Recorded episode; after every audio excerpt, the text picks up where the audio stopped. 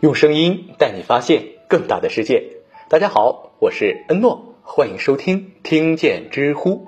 本期与大家继续分享上海的工业之路通向何方？来自楚松竹。日本为避免重蹈向韩国出口技术、培养竞争对手的覆辙，并不准备向宝钢提供最先进的技术。但没有想到的是，中国专家们的眼界和谈判技术都是世界级的。一边谈判，一边向美国、德国等西方国家发询价书，逼迫日本方面给出最先进的技术和最廉价的合同。在中日友好的时代氛围下，日方最终妥协。一九七八年八月，邓小平访问日本，道山家宽陪同邓小平参观了军金钢铁厂。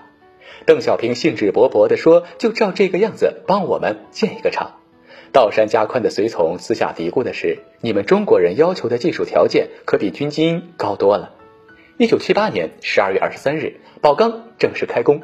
那一天，中国共产党第十一届三中全会胜利闭幕，宝钢与改革开放同一天生日。积极引进国外先进技术和利用国外资金，是改革开放精神的重要组成部分。但即便在全国掀起真理标准问题大讨论的情况下，让人们放下心中成见，也并不是一件容易的事情。作为中国曾经最为开放的城市，上海再一次走在了时代的前列，成为引进外资的标杆。在中国专家和日方在为宝钢项目的细枝末节锱铢必较的时候，上海汽车厂厂长蒋涛在跟随中国机械工业部代表团访问德国大众时，又为上海工业带来了一个重磅好消息：德国大众有意与上海汽车厂合资经营轿车厂。在经历了漫长的洽谈之后，一九八四年，德国大众与上汽在人民大会堂签订了合同。钢铁领域的宝钢。轿车领域的上汽大众，通信领域的上海贝尔，成为改革开放之初上海利用外资的三面旗帜。然而，所有的光鲜背后都有着你看不到的苦。计划经济时代，全国六分之一的财政收入来自上海，上海累计向中央上缴的经费超过自身预算收入的十三倍。这一定程度上也导致了上海本土工业的落后，产品到了市场经济时代难言市场竞争力。再加上乡镇企业的崛起，上海一度陷入踌躇，蝉联近三十年的全国工业产值冠军也无奈旁落。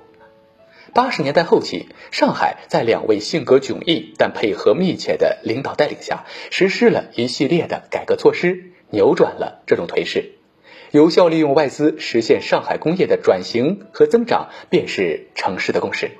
相关政策的出台和落实，亦成为上海工业突围的重要引擎。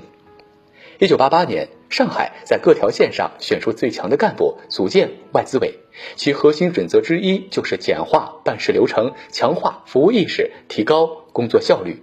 提出一个机构、一个窗口、一个图章，政府自上而下的将为外资解决问题视为头等大事。此前的外资投资手续麻烦是一大痛点。一个一百多万美元的投资项目，常常要找四五个委办盖四十多个图章，最夸张的一个项目要盖一百二十六个章，耗时两年。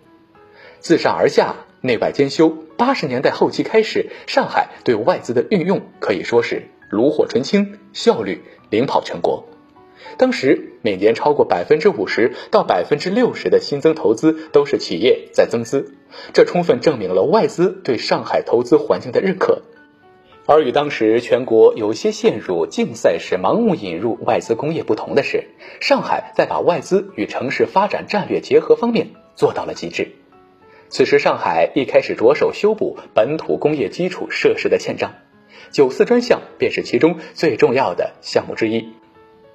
南浦大桥、地铁一号线等五大基础项目。